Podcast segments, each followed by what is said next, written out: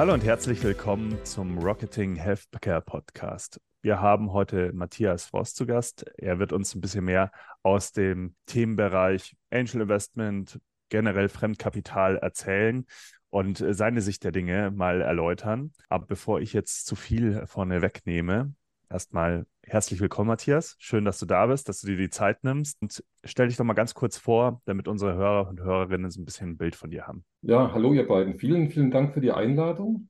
Es freut mich wahnsinnig, hier zu sein. Das ist übrigens mein erster Podcast, also mein erstes Interview auf Podcast-Basis. Und ich wäre wahrscheinlich nie selber auf den Gedanken gekommen, mich da anzumelden oder zu bewerben. Deswegen, ja, ich freue mich sehr, hier zu sein. Ich bin 57 Jahre alt, komme aus Thüringen, ich habe in der Ukraine, in der damaligen Sowjetunion in Kiew studiert, noch vor der Wende, habe die Wende zweifach erlebt, habe dann, ja, die, die, die Wende zu Hause habe ich remote erlebt, quasi aus der Zeitung, war gar nicht, war gar nicht im Lande zu der Zeit. Und die, die Auflösung der Sowjetunion der damaligen habe ich ganz direkt miterlebt mit 1000 Prozent Inflation und so weiter und so fort. Wohnhaft bin ich an der schönen Mosel, an der Grenze zu Luxemburg, habe zwei Kinder, bin äußerst tierlieb, besonders Katzen haben es mir angetan. Und ich bin so ein bisschen mit einem Helfersyndrom ausgestattet, wo ich auch in meiner ersten Arbeitsstelle sogar mal dafür ausgezeichnet worden bin, also mit so einem äh, Smiley, mit, mit einer Smiley-Auszeichnung für das größte Helfersyndrom. Das vielleicht äh, kurz zu mir. Also das äh, schon mal zum Einstieg, aber jetzt wollen wir auch den anderen Matthias noch dazu holen, weil er ist natürlich hier wie immer mein Co-Host und ähm, ja, Matthias, leg los mit deiner ersten Frage. Ja, hallo zusammen. Ja, also Matthias, erstmal auch herzlich willkommen ne, von Matthias zu Matthias müssen wir ein bisschen aufpassen, dass die, die Zuhörer das auch gut auseinanderhalten können am Ende. Ja, also ähm, so wie es Peter schon gesagt hat und äh, danke auch für, für die Einleitung. Aber da komme ich tatsächlich auch zur ersten Frage. Und zwar, ähm, du hast jetzt gesagt, du hast es miterlebt äh, in der Sowjetunion, bist inzwischen in der Mosel ja verortet, mit Mosel Ventures auch äh, unterwegs als, als Business Angel. Und da ist einfach mal natürlich, was die Zuhörer sicherlich interessiert, was waren so für dich der Moment zu sagen, okay, ich gehe jetzt tatsächlich in diese Business Angel Schiene, nenne ich es jetzt mal, ich gehe in die Investments rein, ich schaue mir die Teams an und investiere da. Was war für dich da so der, der ausschlaggebende Punkt oder wie, wie hängt das auch mit deiner Laufbahn vielleicht zusammen, mit deinen Erfahrungen, die du gerade geschildert hast? Das habe ich tatsächlich genau noch im Kopf. Also ich, äh, ich war 49 und ich würde es mal jetzt mit einem, wieder mit einem kleinen Smiley behaftet Midlife Crisis nennen, was mich dazu gebracht hat. Ja, ich war 49, ich war mein ganzes Leben angestellt, führend angestellt äh, unterwegs äh, und, und ähm, habe dort mein, mein Geld in Lohn und Brot verdient als, als Manager in internationalen Unternehmen. Und dann bin ich an einen Chef gekommen, der, der Management bei vier, wenn das jemandem was sagt, propagiert hat. Das heißt, ihm hat es Spaß gemacht, wenn die Leute wirklich Angst hatten, zu ihm ins Büro zu gehen. Er stand über den Dingen, Verträge waren für ihn nicht wichtig. Die, die konnte er dann auch mal ja, reisen, wie er, wie er, wie er mochte. Und ich, hab, ich war 49 und habe gedacht, wozu tust du dir das an? Und habe mich dann wirklich ganz bewusst entschieden, nicht mehr angestellt zu arbeiten, weil ich gesagt habe, so viel, so viel Geld, wie man verdienen könnte, braucht man gar nicht. Es muss Spaß machen, sonst, äh, sonst ist das nicht gut für die Gesundheit, sonst ist das für einen Burnout äh, geeignet. Und ich habe mich dann mit 49 entschieden, diese, diese Arbeit langsam ausklingen zu lassen und habe angefangen, mein eigenes Geld zu investieren. Ziemlich blauäugig. Also ich war kein Investor. Ich habe äh, früher ganz andere Sachen gemacht. Ich habe, äh, äh, ja, kommen wir vielleicht später noch dazu. Ich habe dann äh, angefangen zu investieren, war auf Pitch-Events, habe mir die Startups angehört, habe auch bei dem ersten Interview mit dem Startup noch gedacht, oh, ich als neuer Business Angel kann dir jetzt mal was von der Bewertung erzählen. Habe dem zwei Stunden zugehört, habe dem jede Menge Fragen gestellt. Der war wahnsinnig gut. Und danach habe ich gesagt, hier, hier hast du mein Geld und, und, und ich verhandle gar nicht mehr, weil das so toll war. Und es hat Spaß gemacht, ja, auch wenn man natürlich mit seinem eigenen Geld natürlich auch Risiko eingeht. Es hat wahnsinnig viel Spaß gemacht und es hat überraschenderweise auch ziemlich gut funktioniert, obwohl natürlich auch Projekte schiefgegangen sind, aber es hat gut funktioniert. Und ich habe mich gar nicht so sehr darauf vorbereitet, jetzt Investor zu sein, weil ich komme nicht aus dem Financial Sektor, ich komme äh, aus, einem, aus einem technischen Sektor und bin da, wie gesagt, relativ blauäugig rangegangen, aber jetzt mittlerweile mit viel Erfahrung nach mittlerweile sechs, sieben Jahren. Und ich denke, vielleicht noch ein Satz, vielleicht noch ein Satz, Matthias, sorry. Ich denke, bis das Business Angel sein oder überhaupt das Helfen, mit seinen Mitteln an Innovation mitzuarbeiten, das ist für mich ein und sollte für alles seine gesellschaftliche Verantwortung. Ja, wenn man ein bisschen Geld übrig hat, dann sollte man das nicht in die x-te Immobilie oder in die x-te Krypto investieren, was eigentlich keinen Mehrwert hat. Wenn man das in, in gesellschaftliche Veränderung steckt, indem man das in Innovation steckt, hat man Mann und alle anderen viel mehr davon sehe ich genauso. Also na, gerade im Bereich Gesundheit na, hast du ja einen gesamtgesellschaftlichen Impact äh, dahinter. Das finde find ich eine gute Einstellung. Und so also wie, wie man es jetzt auch raushört, hast du ja nicht nur das Investment im Blick, sondern du hast ja auch das Netzwerk und du gibst ja auch viel weiteren wertvollen, nachhaltigen Input in die Teams. Und äh, ich glaube, das ist manchmal mehr wert, wie fünf Euro mehr am Investment zu haben, mit einem vernünftigen ja, Netzwerk dahinter. Mit, mit fünf Euro kannst du tatsächlich nicht ja. anfangen. Aber genau. ja, du hast, du hast, recht. Ich weiß, was du meinst, Matthias. Genau. War es für dich denn immer klar, dass du, also du hattest es beschrieben, es war so ein bisschen eine von weg Motivation damals, um dein eigenes Geld zu investieren. War es dir denn von Anfang an klar, dass du den Weg des, des Investors sozusagen gehen möchtest. Es hätte ja jetzt zum Beispiel auch der Gründerweg sein können. Es gibt ja auch heutzutage immer wieder Gründer, die noch spätberufen äh, loslegen. Warum gab es diese Entscheidung, dass du gesagt hast, äh, ich kann den größten Impact erzeugen dadurch, dass ich ähm, in diese Investorenrolle gehe? Ob ich damals schon an den größten Impact gedacht habe, weiß ich jetzt äh, gar nicht mehr so genau. Ne? Also ich habe, äh, wenn man sich selber hinterfragt, und das habe ich in meinem Leben re relativ oft gemacht, habe relativ oft auch, auch äh, die Richtung gewechselt. Also ich habe in verschiedenen Bereichen auch gearbeitet, die nicht viel miteinander zu tun haben. Und wenn man sich so hinter, hinterfragt und was könnte man machen, was ist was für ein, da bin ich manchmal relativ blauäugig in ein neues Mindshift reingerutscht und manchmal habe ich das auch sehr bewusst gemacht. Also, dass ich kein Gründer bin, das habe ich, glaube ich, sehr bewusst entschieden. Und da habe ich auch mal tatsächlich ein Buch drüber gelesen, äh, das heißt, glaube ich, From, From Good to Great. Ich weiß aber nicht mehr, wer es geschrieben hat, ziemlich bekanntes Buch. Mhm. Da, da, da ist so unterschieden zwischen den Füchsen und den Igeln. Mhm. Und die, die, Füchse, die schauen sich um und die sind immer an neuen Sachen interessiert und die möchten alles ausprobieren. Und die Igel, die rollen sich ein und haben immer die gleiche Strategie. Und ich bin, glaube ich, kein Igel. Ja, das würde mir schwerfallen, fünf, sechs, sieben Jahre mit einer Idee äh, komplett fokussiert loszulegen. Ich würde links und rechts irgendwas Interessantes sehen und, und äh, würde mich dort ablenken lassen. Äh, deswegen bin ich als Investor mit einem größeren Portfolio. Ich habe ja dann auch nicht alleine nur investiert, sondern auch mit, mit Gleichgesinnten zusammen investiert und, und schiebe dort Projekte mit mehreren Business Angels. Das ist für mich dann viel passender als wirklich voll fokussiert äh, fünf, sechs, sieben, acht, neun, zehn Jahre in, an einer Idee zu arbeiten. Das könnte ich vielleicht nicht und würde meinem Wesen vielleicht widersprechen. Wie würdest äh, du deine Arbeit ähm, ja auch so selber einschätzen? Ist es äh, vor allem das, also es ist jetzt ein bisschen provokative Frage, ist es vor allem das Geld, was du gibst, oder ist da eigentlich noch mehr dahinter als Business Angel? Da ist in meinen Augen mehr, muss mehr dahinter sein. Das kann natürlich nicht für alle, für alle Investments gleichzeitig gelten. Es gibt ja verschiedene Arten von Angeln. Es gibt welche, die sind quasi Co-Founder. Sie, sie, sie versuchen sich sehr, sehr viel in, in ein oder zwei, Maximum drei Startups einzubringen. Wie gesagt, ich bin ein Fuchs nach der Beschreibung, jedenfalls aus dem Buch. Ich, ich sehe so viele neue Sachen, sage, oh, das ist auch interessant und das ist doch ganz toll und das müssen wir eigentlich auch unterstützen. Und äh, deswegen habe ich mittlerweile auch schon circa 30 Investments getätigt, wobei, äh, wovon auch noch so 26 ähm, am, am Leben sind äh, alleine und später mit, mit den Partnern von Mosel Ventures. Und da, wo ich, es gibt Geschäftsmodelle, wo ich sehr viele Ideen habe, wo ich quasi vor, vor Ideen sprühe und, und, der, und der Gründer mich äh, zurückhalten muss, weil er die gar nicht alle umsetzen kann. Ob die jetzt alle gut oder schlecht sind, sei auch dahingestellt.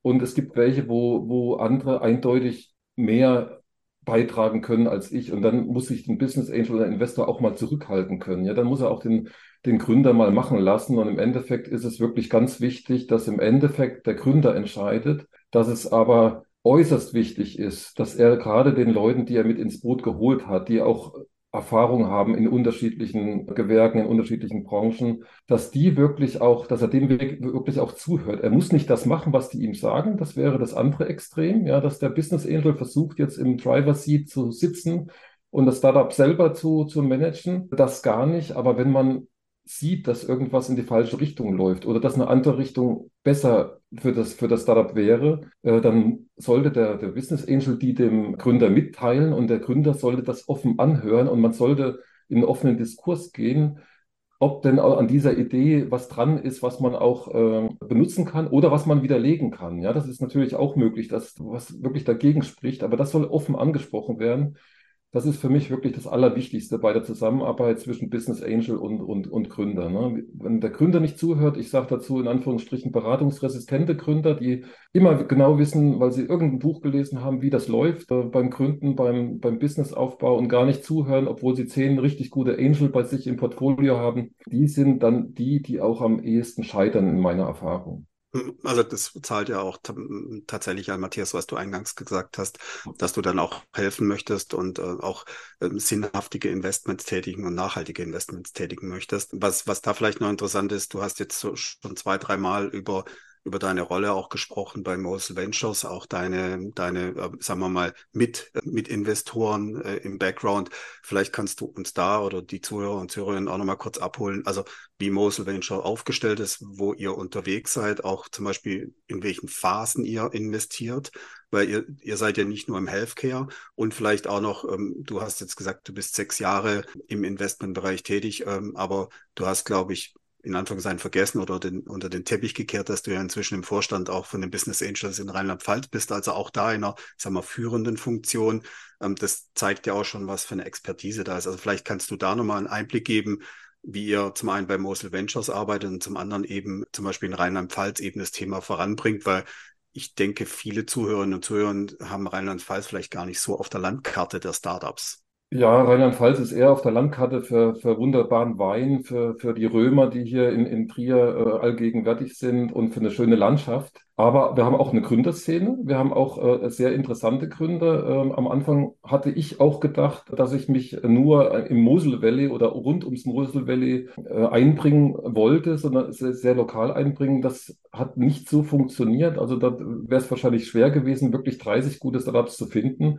Und ich, ich äh, bin dann, ja, habe mich dann auf den auf Deutschland, auf den Bund ausgeweitet, habe aber bisher wirklich fast nur in Deutschland investiert, höchstens mal in Luxemburg, weil das hier an der Grenze ist. Was macht Mosel Ventures? Mosel Ventures ist noch aus dieser, aus dieser Zeit, der Name ist noch aus dieser Zeit, ja, ich sitze hier an der Mosel, ich gucke aus dem Fenster auch auf die, auf die, auf die Mosel-Sauer-Mündung. Also ich sehe die auch wirklich und das Bild auf unserer Webseite ist sogar von unserem Grundstück aus aufgenommen, äh, wo, die, wo die Firma auch registriert ist. Aber auch nicht alle Gesellschafter sind, sind von der Mosel. Die Gesellschafter sind äh, vorwiegend Unternehmer, erfolgreiche Leute, die die eigenes Karriere, eigenes Firma aufgebaut haben und irgendwie Interesse am Startup Investment hatten und dann auf mich zugekommen sind und gesagt, wie machst du denn das und wie findest du die und warum ist denn die Bewertung so und so und äh, wie hast du den schon wieder gefunden? Und ich möchte auch, aber ich traue mich nicht und wer kann mir denn da mal, äh, äh wer kann mich denn mal an die Hand nehmen, hat jetzt niemand gefragt, aber äh, so, so übersetzt. Und dann habe ich gesagt, irgendwann, ja, das eigene Geld ist ja begrenzt, ja, und wie ich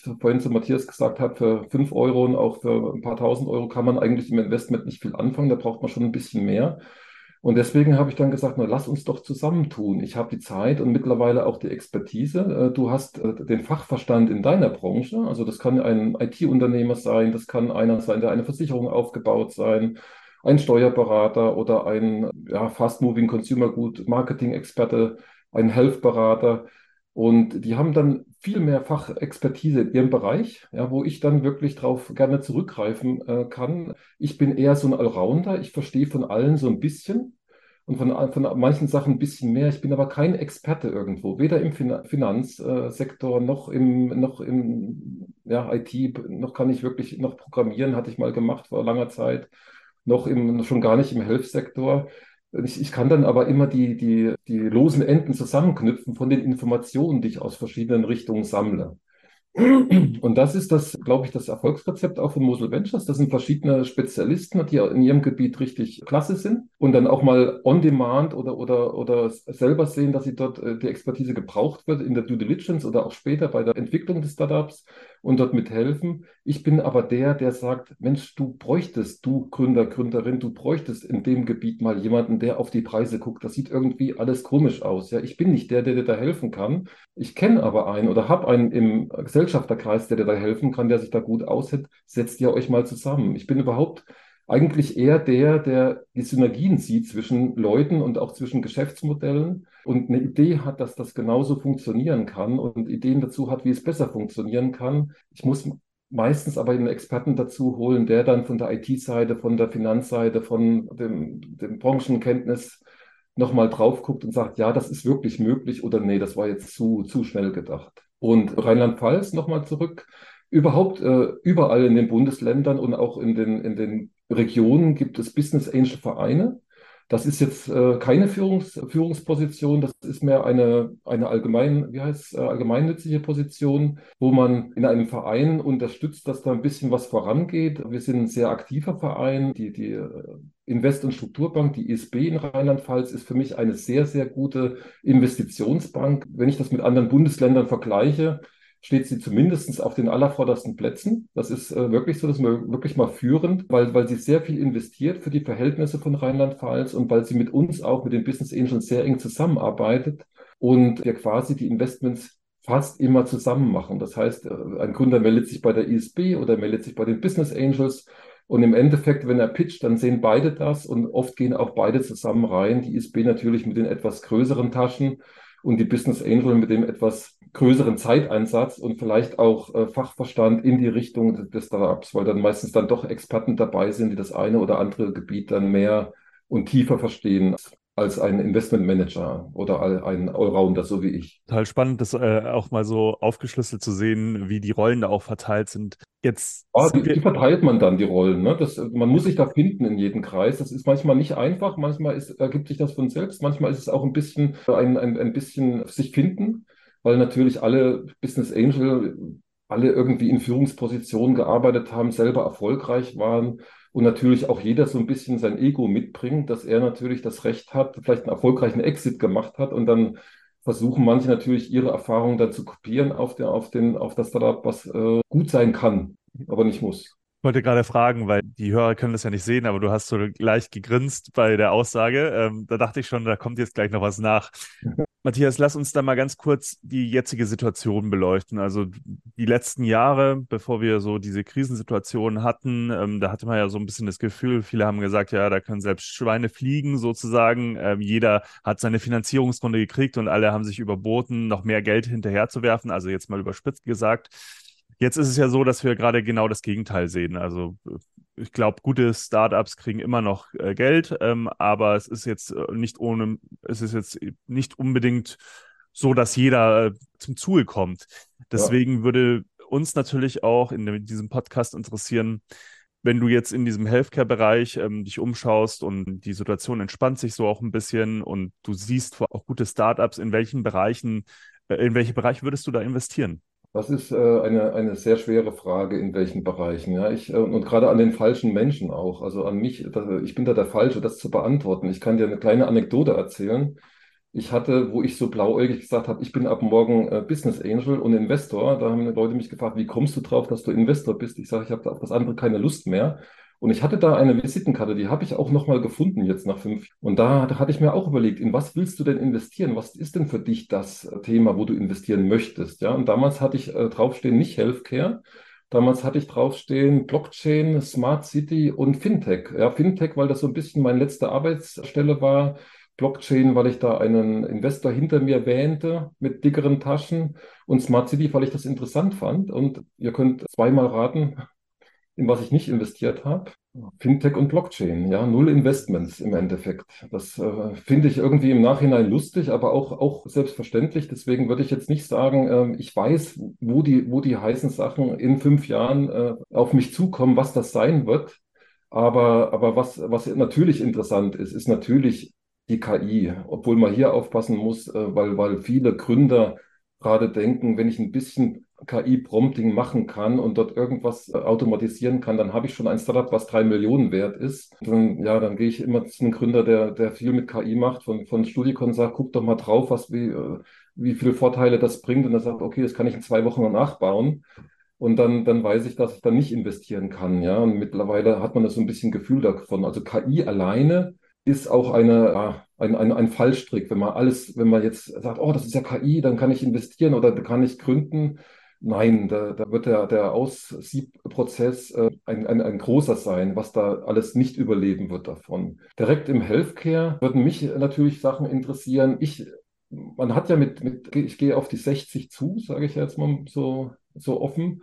und man hat so seine Zippeleien, ja. Und man hat so, ich bin sehr interessiert schon immer gewesen an gesunder Ernährung, an, an, an Natürlichkeit, auch an äh, gesunder Heilung, also an nachhaltiger Heilung. Und ich denke, Sachen, die, die, die möglich wären, auch mit KI, wäre zum Beispiel so ein, ein, ein Co-Pilot, aber nicht für, für das Business, sondern für, für, die, für, für sich selber. Ja, also was muss ich alles beachten? Was für Zippeleien habe ich und wie muss ich mit denen kämpfen? Auf was muss ich achten? Ähm, muss ich auf die Ernährung achten? Muss ich darauf achten, dass ich unter die Leute gehe, wenn ich dann irgendwie doch noch älter bin? Ja, weil das auch äh, in die Richtung äh, Demenzvorsorge dann was zu tun hat. Wie, wie, mit welchen Leuten du dich umgibst. Was, was, was esse ich? Äh, muss ich Stretching machen? Muss ich Krafttraining machen in bestimmten Bereichen, weil mir irgendwas wehtut? Und wenn ich zu den Ärzten gehe, dann kriege ich eine Tablette, weil mir was wehtut. Ja, das ist das, das meiste. Aber eigentlich würde dort vielleicht auch eine Gewichtsabnahme helfen oder ein Stretching helfen oder ein, ein paar Übungen helfen. Und das wäre so eine Sache, die, die wäre mit KI wahrscheinlich mittlerweile schon möglich, dass man die Gesundheitsakte mit den Persönlichkeitsdaten verknüpft und dann wirklich einen Co-Piloten äh, baut für, für Gesundheit. Spannend, ja. Also finde ich, finde ich interessant, Matthias, die, die Sichtweise, weil die meisten würden tatsächlich sagen, investieren in KI, in, in Daten, in, in irgendwelche SaaS-Lösungen, wie auch immer, im Healthcare. Und du gehst ja schon auch in Richtung der, der Patienten, der Versorgungsverbesserung, der präventiven Ansätze, finde finde ich spannend, weil ähm, aus meiner Wahrnehmung, ich weiß, weiß nicht, wie es dir geht, aber wird oftmals dann eben nur über diese technischen Lösungen gesprochen äh, im Healthcare, von dem her ist das, äh, ist das eine spannende Sichtweise und, und kann ich nur komplett äh, unterstreichen. Und da vielleicht äh, einfach mit dem, mit dem, wenn wir schon beim Thema Healthcare sind, da ist vielleicht auch nochmal die Frage, wenn du darüber sprechen kannst. Du hattest ja vorhin gesagt, ihr habt im Netzwerk auch jemand aus dem Healthcare-Bereich, also auch Experten mit dabei. Ihr seid auch investiert in dem einen oder anderen Team. Ja. Und ähm, da wäre vielleicht mal, wenn du da einen kurzen Einblick geben kannst, so ganz wenn du das kannst und darfst, übers Portfolio, vielleicht mal so, was da für Themen und Teams gerade bei euch in, in den einzelnen äh, ja, Fonds unterwegs sind, die ihr aufgelegt habt.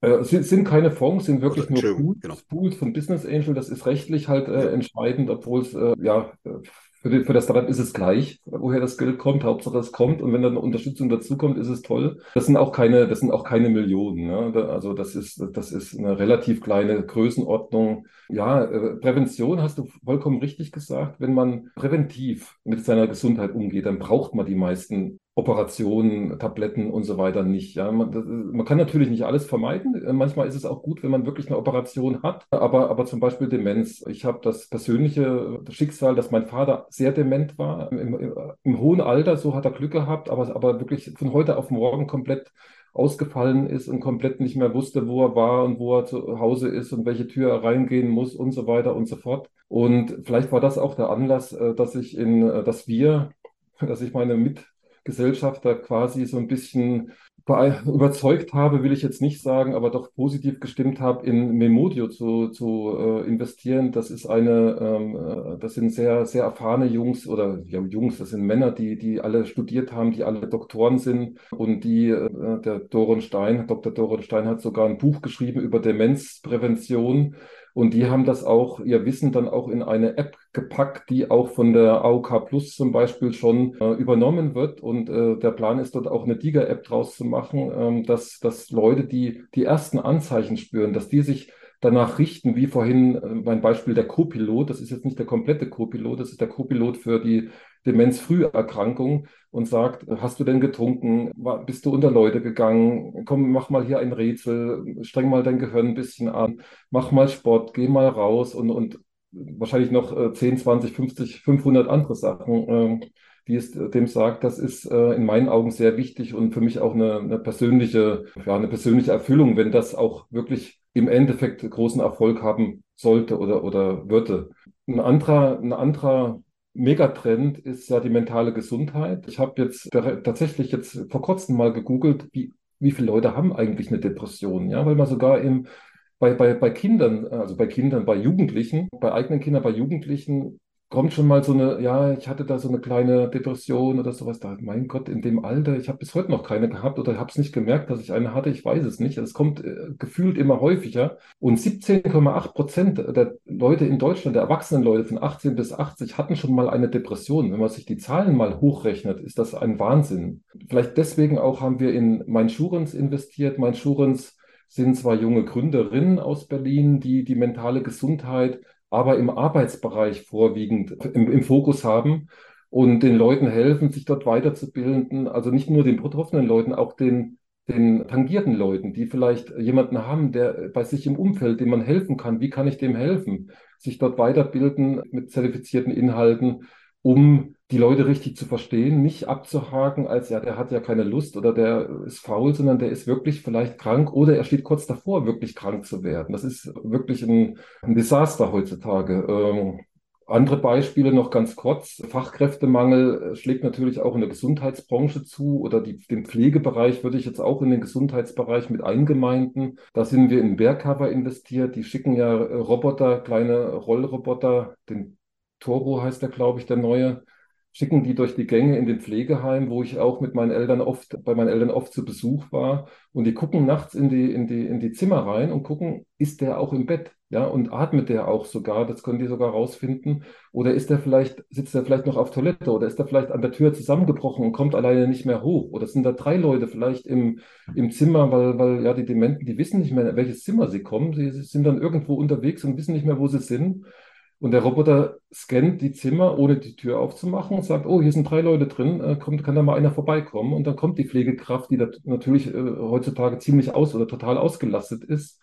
Und das ist eine Unterstützung dafür. Oder wir hatten vorhin auch kurz, ich weiß nicht mehr, ob es Matthias du gesagt hast oder, oder Peter, äh, die Finanzierungssorgen der Startups heute. Wir sind auch in Medea investiert. Medea macht in, in Phagenforschung. Phagen sollen mal vielleicht in Zukunft die die, wie heißen sie, um, Antibiotika ersetzen, ja, weil die ja mit Multiresistenzien zu kämpfen haben. Also es wird, wird nicht mehr an, an Antibiotika geforscht und es gibt Multiresistenzien in Krankenhäusern. Man hört es immer, immer wieder und es sterben auch viele tausend Leute schon dran. Und die Fragen sind natürliche Umwelt, ich weiß nicht, ob es wirklich Lebewesen sind, ja, ich sag mal Lebewesen, äh, die, äh, die die Bakterien bekämpfen und die können jetzt noch nicht am Menschen arbeiten, weil da viel zu lange äh, Zulassungszeiten sind. Die arbeiten erstmal am Tierwohl zum Beispiel, aber im Endeffekt kommt das Tierwohl ja auch wieder dem Menschen zugute, weil wir ja von den Tieren Milch trinken, von den Tieren doch hin und wieder mal Fleisch essen. Und, und ja, da, da, es gibt auch Startups, die, denen wird das Geld noch, obwohl die Finanzierungsrunde abgeschlossen war, kommen Investoren auf die zu und sagen, wir wollen auch investieren. Die sagen,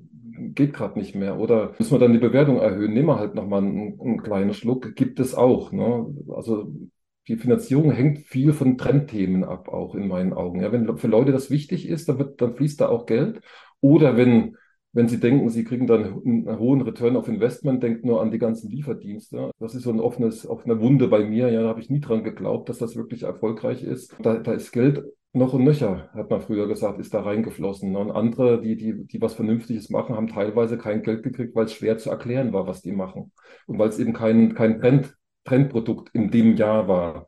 Die Trendprodukte oder die Trendbranchen, die ändern sich auch ein bisschen. Also vor drei Jahren fand ich, dass dann HR ein absolutes Trend, ein Trendthema war.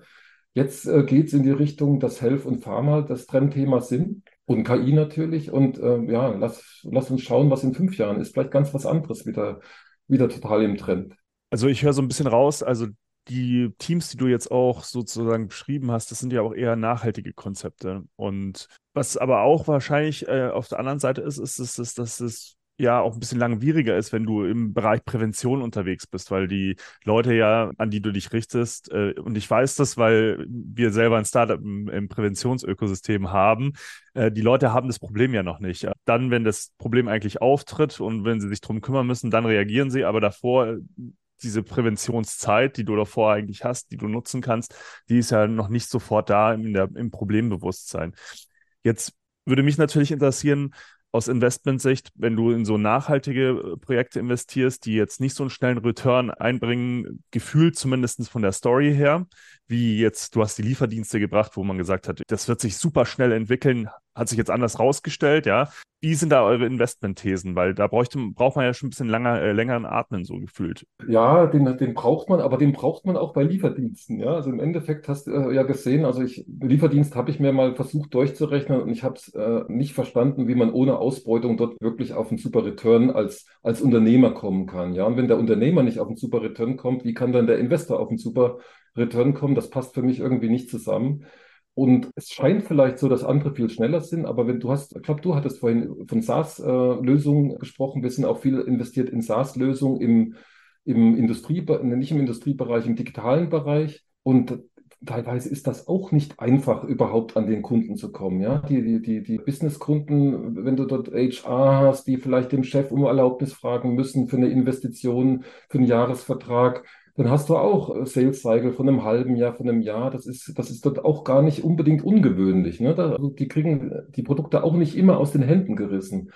Und im Endeffekt ist halt der Unterschied, wenn das Startup zu einem Business Angel geht oder wenn das Startup äh, gleich äh, in Richtung VC schaut, der VC geht in meinen Augen oft in eine Richtung, dass er wirklich diese, diese, diese Einhörner äh, äh, jagen will oder, oder, oder hervorbringen will. Und dort muss wirklich ein Vielfaches an dem Geld auch zurückkommen und am, am möglich auch schnell. Ja, also hat, äh, die wollen jetzt keinen Exit in zwei, drei Jahren haben, die wollen auch einen Exit in fünf, sechs, sieben, acht Jahren haben, aber die wollen den Exit ganz groß haben. Und das ist für mich persönlich nicht so wichtig. Und die, die meisten meiner Gesellschafter denken ähnlich, zumindest haben sie mir das auch gesagt und wir haben uns auch so gefunden, dass wenn man was Gutes investiert, also wir können kein Geld verschenken, ja, wir haben nicht viel Geld aufgenommen, wir machen kleine Investments, Early Stage, relativ kleine Investments, Early Stage ist natürlich auch viel Geld, dann sollte das Geld schon zurückkommen. Also wir wollen auch unser Geld nicht verlieren, wir wollen nicht spenden, wir wollen nicht, ja, äh, Solidargemeinschaft oder sowas, wir wollen schon investieren weil auch das nur nachhaltig ist, wenn das Geld auch zurückkommt und wenn man weitermachen kann und wenn auch der Unternehmer Erfolg hat und sein Geld verdient, um die Firma weiter am Laufen zu halten. Aber uns, wenn, wenn das ein gutes, äh, äh wenn das ein gutes äh, Investmentthema ist, was ein, eins von diesen gesellschaftlichen Problemen, sei es Bildung, sei es Health, sei es Arbeitskräftemangel, sei es äh, Ökologie, also, also äh, Planet und, und, und äh, um, nicht Umwelt, sondern Abfallvermeidung. Wenn man sowas ein kleines, äh, ein kleines Teilchen beisteuern könnte, dass sowas zumindest ein Teil davon gelöst ist, ja, ganz lösen. Ich bin ja nicht, äh, ich bin nicht so, äh, so visionär, dass ich so ein Problem löse oder mein Startup, aber ein Teil davon könnten wir lösen und das wäre, das wäre Erfüllung, eine, eine wahnsinnig gut, große Erfüllung. Und wenn dann das Geld zurückkommt und vielleicht auch mal X zurückkommt und da ist das X jetzt gar nicht so wichtig. Sicher ist es schön, wenn man viel Geld verdient, man kann es neu investieren, was ich wahrscheinlich auch machen würde. Aber ob das jetzt ein Einhorn ist, damit rechne ich gar nicht. Ja? Also die meisten Startups werden ja die erfolgreichen, die nicht kaputt gehen, die nicht, die werden, die nicht vor sich hin äh, wirtschaften, werden vielleicht mal für einen zweistelligen Millionenbetrag verkauft und das reicht vollkommen aus. Wir sind jetzt zeitig dabei. Also wenn das für 30 Millionen verkauft wird, für 10 Millionen, für 50 Millionen, für 20 Millionen, toll, super toll. Ein Fonds würde das nicht so, würde das nicht so sehen, glaube ich. Da würde er sagen, na, mindestens 300 Millionen müsste das verkauft werden, damit ich mein Geld wieder habe. Das, da, also klar, aber das ist ja auch das Schöne tatsächlich, dass ihr da frühphasig reingeht, klar. Da wäre aber tatsächlich jetzt mal so auch noch die Frage, um, um da den Bogen nochmal zu spannen. Also zum einen, wo ihr jetzt gerade mit Mosel Ventures so ein bisschen in die Zukunft geht, also wo, wo ihr dran seid, wie, wie so die nächsten Steps sind auch tatsächlich. Und was vielleicht auch noch mal interessant ist für die, für die Zuhörer und Zuhörerinnen, ist natürlich so eine Geschichte. Klar, du guckst aus deiner äh, Perspektive auf die Teams drauf, aber gibt so, gibt's so, so Dinge, wo du sagst, also das sollten frühphasige Gründer unbedingt be beachten, weil was ich immer persönlich erlebe, ist, dass dann halt äh, viel falsch gemacht wird und ne, der erste Eindruck bleibt am Ende des Tages. Und wenn der Pitch nicht passt, dann passt er nicht. Und äh, gibt es da vielleicht so zwei, drei Dinge, wo du noch sagst, okay, das ist jetzt aus eurer Sicht als, als Gruppe interessant äh, und wichtig, wo ihr drauf schaut? Weil man hört ja immer so diese Geschichten, ja, die einen sagen, uns sind die Gründerteams ganz, ganz wichtig und dass das starke Gründerteams sind oder dass die Aufgaben klar verteilt sind und solche Themen. Also es sind ja eigentlich Basics, aber die werden halt oftmals vergessen. Vielleicht kannst du da auch nochmal uns so ein bisschen abholen und, und vielleicht auch nochmal den Zuhörern, Zuhörern zwei, drei Tipps mit auf den Weg geben. Ja, äh, zwei Sachen. Ich bin da vielleicht auch nicht der, der Standard-Investment Manager. Also wenn man mich jetzt mit einem Investment Manager von einem Fonds vergleicht, die, die meisten Startups äh, oder viele Startups, äh, da habe ich den Pitch gelesen und ich habe ihn gar nicht richtig verstanden. Also richtig verstanden heißt, genauso wie der Gründer das sagen wollte, so ist er bei mir nicht angekommen weil nicht alles drin stand, weil ich zu schnell gelesen habe, weil ich so einen kleinen Satz vielleicht überlesen habe, der aber wichtig, wichtiger war als die großen Sätze. Und ich habe äh, oft gehe ich rein, ich sage, ein bisschen interessant ist es, aber eigentlich müsste ich es beiseite legen, weil die wollen viel zu viel Geld oder die, die sind da komplett, äh, da, da muss ich drei, vier Checkboxen aus, auslassen. Und dann habe ich gesagt, ah ja, komm, eine Stunde hast du trotzdem. Und dann habe ich mir trotzdem den Pitch angehört und, und wirklich auch nicht fünf Minuten, nicht, nicht, das reicht mir eigentlich nicht aus. Auch zehn, zwölf Minuten auf den Business Angel Veranstaltungen reicht mir meistens nicht aus. Ich hole mir die Gründer nochmal, lass die nicht nochmal pitchen, aber frag die aus und frag die nach den Sachen, die mir gefehlt haben, die ich, die mich stören würden. Und dann sagen sie mir vielleicht was, was gar nicht drin stand, aber was meine, was mein Fragezeichen komplett äh, wegnimmt. Und das wäre mein Tipp jetzt an die Investoren, dass sie sich dann doch die Zeit mal nehmen und mit den Gründern zu sprechen. Ich hatte schon die, die Erfahrung, dass ein Investor gesagt hat, schick mir einen Finanzplan zu dem Startup. Und ich sage, nee, ich will, will doch erstmal pitchen, ich will erstmal ein Meeting, wenigstens online haben, 10 Minuten, 30 Minuten. Nee, schick mir einen Finanzplan und danach hat er abgesagt. Ja, das finde ich, äh, das finde ich totalen Quatsch, weil den Finanzplan, boah, ich, ich schaue da relativ wenig drauf. Ich schaue da drauf, was die Gründer verdienen. Das ist wichtig, dass die sich nicht das ganze Geld äh, als Gehalt auszahlen. Aber die, die, die Hochrechnung, wie die an die Kunden kommen, die muss nur plausibel sein. Das kommt sowieso nicht so, wie die das im Moment sehen. Und wenn ich das positiver sehe oder negativer sehe als der Gründer, dann sprechen wir halt drüber. Ich, ich würde keinen Gründer ablehnen, der, wo der Finanzplan jetzt ein bisschen zu positiv, zu negativ oder irgendwie nicht plausibel aussieht. Da würde ich mit ihm in den Clinch gehen. Und ja, eine Sache, auf die wir bei Gründern achten oder auf die ich speziell bei Gründern achten, ich hatte es vorhin schon mal angedeutet, du kannst fast alles heilen, was der Gründer irgendwie mal falsch macht, wenn der Gründer zuhört. Er kann am Anfang, ist es wichtig, dass der Gründer nicht so viel Geld ausgibt. Natürlich ist es wichtig, aber das kannst du heilen, wenn du einen Business Angel hast, der, der, der das sagt und den Gründer hast, der zuhört. Wenn ist, ist die Branche nicht richtig, ist die, die Kundenansprache nicht richtig, ist, ist die Idee vielleicht noch nicht ganz da, wo sie hin soll. Ist alles wichtig, aber die, die kannst du heilen mit dem Gründer, wenn er zuhört und wenn mit dir in den, in den Austausch geht und, und, und sich auch mal hinterfragt und der Investor sich auch nicht zu ernst nimmt und sagt, äh, okay, die Firma muss,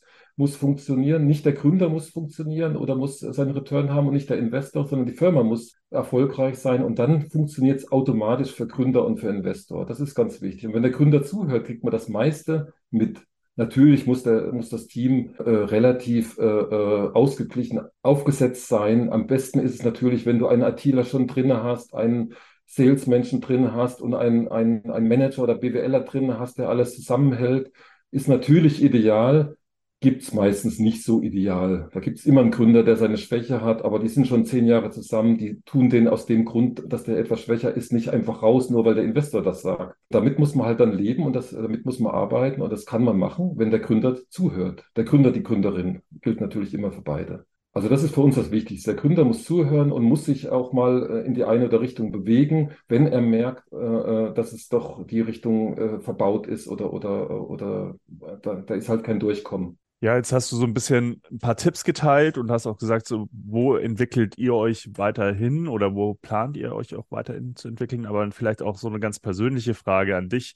Gehst du mit Mosel Ventures irgendwann in Rente oder was, was sind so die Pläne bei dir? Ja, äh, da habe ich auch ein, eine kleine Anekdote. Mich hat ein, ein, ein, ein, ein Freund gefragt, mit dem wir zusammen Doppelkopf spielen. Wir haben so eine Doppelkopfrunde und der hat gesagt, wie lange musst du denn noch zur Rente? Und er ist Angestellter bei einer, bei einer Luxemburger Bank, wo ich damals nicht hin wollte. Nichts gegen Banken, aber ja, das ist nicht so mein, nicht, nicht so mein, mein, mein, mein, mein, mein Thema. Äh, und ich habe gesagt, na hoffentlich noch lange, ja, weil ich, ich wüsste gar nicht, was ich, äh, angenommen, ich gehe mit 67 in zehn Jahren in Rente, was mache ich denn dann den ganzen Tag? Den ganzen Tag im Garten arbeiten, ja, das macht mal zwei Stunden lang Sinn. Äh, äh, den ganzen Tag Bücher lesen, das macht auch mal zwei Stunden lang Spaß.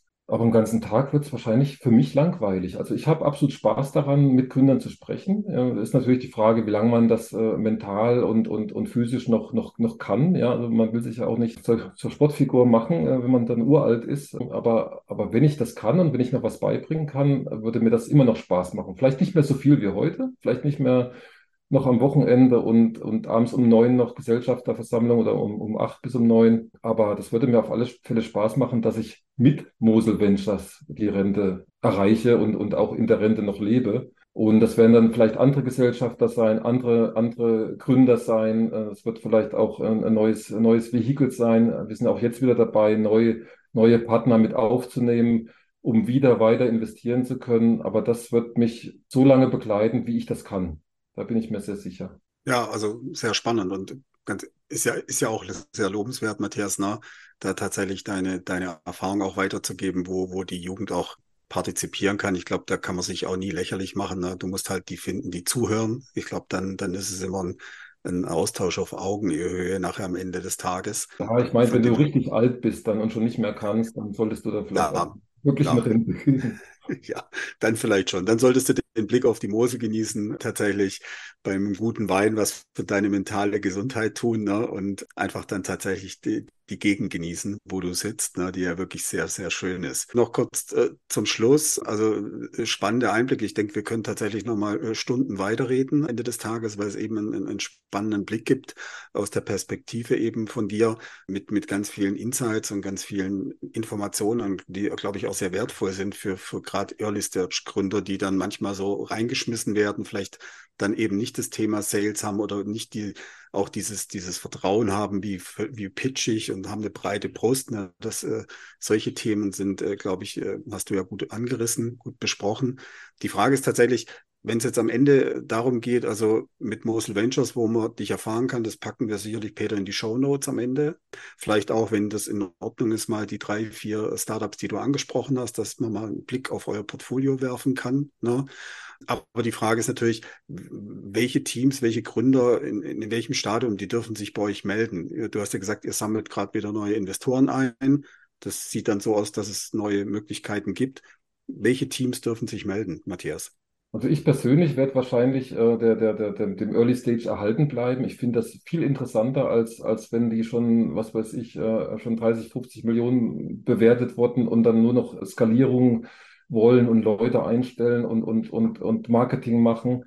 Also mir macht das wirklich Spaß, an der Grundidee noch zu feilen und, und, und, die, die, und die Richtung äh, einzustellen. Das heißt, Pre-Seed, Seed, aber, aber nicht, nicht, nicht wenn es nur eine Idee ist. Ja, das ist natürlich noch sehr früh. Das, das sollte man mit seinen Freunden besprechen und auch nicht unbedingt äh, gleich mit Business Angels. Aber wenn schon ein bisschen was da ist äh, an, an Produkt, die können sich gerne bei uns melden. Am besten über, über LinkedIn. Äh, das nutze ich als meine Datenbank. Das heißt, man kann mich da direkt äh, anschreiben. Am besten auch gleich dazu schreiben, was möchte ich denn eigentlich? Nicht einfach nur äh, auf, aufs Knöpfchen klicken und, und hoffen, dass der andere akzeptiert. Genau, so kann man mich finden. Aber wenn man, wenn man zeitiger, noch, noch zeitiger gegründet hat, nicht gegründet hat, Entschuldigung, wenn man eine Idee hat, dann würde, würde ich empfehlen, die, die Startup Weekends, Startup Camps und diese ganzen Startup Universitätsveranstaltungen zu besuchen als Gast, einfach auf dem Pitch-Event von den, von den örtlichen Business Angel Vereinen, der regionalen Business Angel Verein zu gehen, sich dort anzuschauen, wie gepitcht wird, was ankommt, äh, wie die Gründer drauf sind, was alles in so einem Pitch Deck drinne sein muss. Da gibt's jede Menge Material, was man sich holen kann. Dann kann man sich erstmal ein bisschen vorbilden, bevor man dann wirklich, wirklich dann auch, auch äh, pitcht und wirklich auch Geld sucht, weil äh, ja, die Qualität ist ziemlich gut in, bei deutschen Startups, teilweise sogar sehr, sehr gut.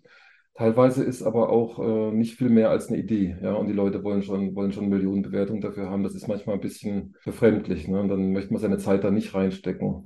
Sonst, ja, Business Angel, über, über seine Idee kann man eigentlich auch immer sprechen. Man kann mit Unternehmern sprechen, auch wenn die nicht äh, Geld investieren, die sagen dir dann schon, was da vielleicht noch äh, zu beachten ist, was da vielleicht noch fehlt, wo, wo man vielleicht ein bisschen zu nicht dran gedacht hat oder zu positiv ist.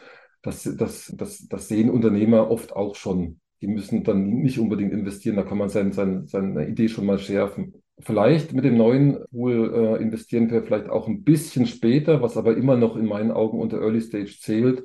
Das heißt, das sind so Bewertungen zwischen 1 und, und 10 Millionen, würde ich sagen, sind da, sind, sind da machbar. Also Startup-Bewertungen. Prima. Also dann, dann wissen unsere Teams, die hier zuhören, auch schon mal, wann sie ungefähr dann interessant sind für euch. Ja, Matthias, erstmal vielen herzlichen Dank, dass du dir Zeit genommen hast. Wir werden dich ja nochmal in einer zweiten Episode hören, wo du nochmal ein paar Tipps und Tricks praktisch teilst. Erstmal an dieser Stelle vielen Dank für deine Insights. Es war wirklich ein spannendes Gespräch und ich freue mich dann auch schon auf die zweite Folge. Vielen Dank euch. Vielen Dank, Matthias.